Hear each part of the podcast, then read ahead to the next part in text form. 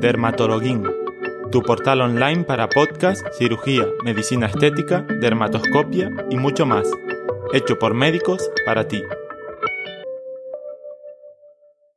Erisipela. Rojez llameante, inflamación de los ganglios linfáticos y sensación importante de enfermedad. Esta tríada es clásica de la erisipela. La erisipela, generalmente causada por estreptococos beta hemolíticos del grupo A, es una infección de los vasos linfáticos de la dermis. Estudios recientes demuestran que en el contexto de la erisipela bullosa o la erisipela necrótica, los estafilococos juegan un papel importante. Entre los factores predisponentes se incluyen puertas de entrada como micosis, fisuras, picaduras, ulceraciones o heridas, situaciones de inmunodepresión, diabetes, insuficiencia venosa crónica o linfedema. El linfedema puede ser causa y consecuencia de una erisipela. El cuadro clínico consiste en una mácula roja llameante, bien delimitada y caliente, con ramificaciones en forma de lengua, edema, inflamación de los ganglios linfáticos y afectación epidérmica ocasional. Las zonas donde aparece son, preferentemente, la parte inferior de las piernas y los pies, y aunque rara vez y asociado a complicaciones, puede afectarse la cara.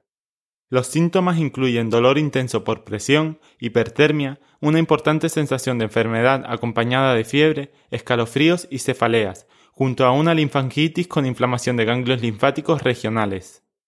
Continuemos ahora con los diagnósticos diferenciales más importantes.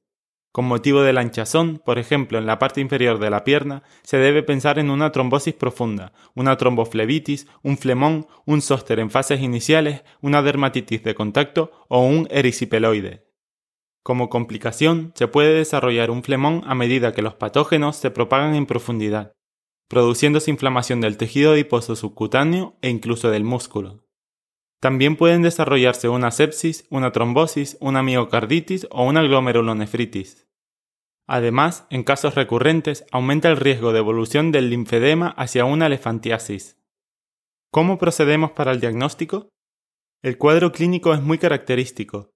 Siempre se deben realizar la palpación de los ganglios linfáticos y las pruebas de laboratorio que incluyan marcadores de inflamación. Si el paciente además muestra una puerta de entrada, esto refuerza el diagnóstico. El eritema está delimitado externamente, lo que nos permite evaluar durante la evolución la regresión del enrojecimiento. Se recomienda no solo hacer controles clínicos, sino también en el laboratorio.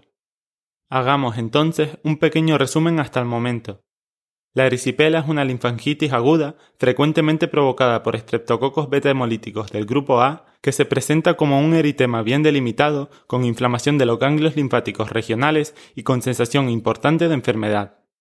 Son factores predisponentes las micosis, las fisuras, las picaduras, las ulceraciones o heridas, situaciones de inmunodepresión, diabetes, insuficiencia venosa crónica o linfedema, que como ya hemos comentado no solo puede ser la causa, sino también una consecuencia de la erisipela.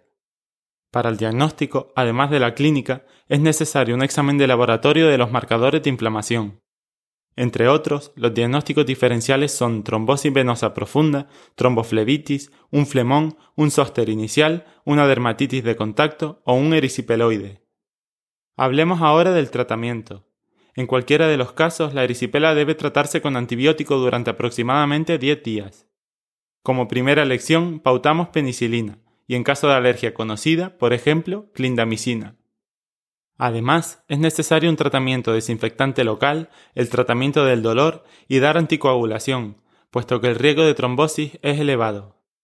Como apoyo, se debe mantener en reposo y enfriar el área afectada, y en caso de haberlas, tratar las puertas de entrada. A lo largo de la evolución, cuando la clínica y los parámetros de laboratorio indiquen una mejora de la erisipela, se recomienda un drenaje linfático, por ejemplo, en la parte inferior de la pierna, para prevenir el linfedema. Resumamos, pues, brevemente los diferentes apartados del tratamiento. Un antibiótico, tratamiento analgésico, tratamiento desinfectante local y de las puertas de entrada, anticoagulación para la reducción del riesgo de trombosis y un drenaje linfático en un segundo tiempo. En caso de que los pacientes desarrollen en el plazo de 6 a 12 meses una nueva erisipela, se recomienda una profilaxis con penicilina, Existen diferentes estudios al respecto, pero actualmente se recomienda una terapia de 18 meses con benzilpenicilina intramuscular de 1,2 millones de unidades cada 14 o 28 días. Has oído el podcast de Dermatologuín. Te esperamos en nuestro próximo podcast y en nuestros cursos online y presenciales. Obtendrás más información en www.derma-to-login.com.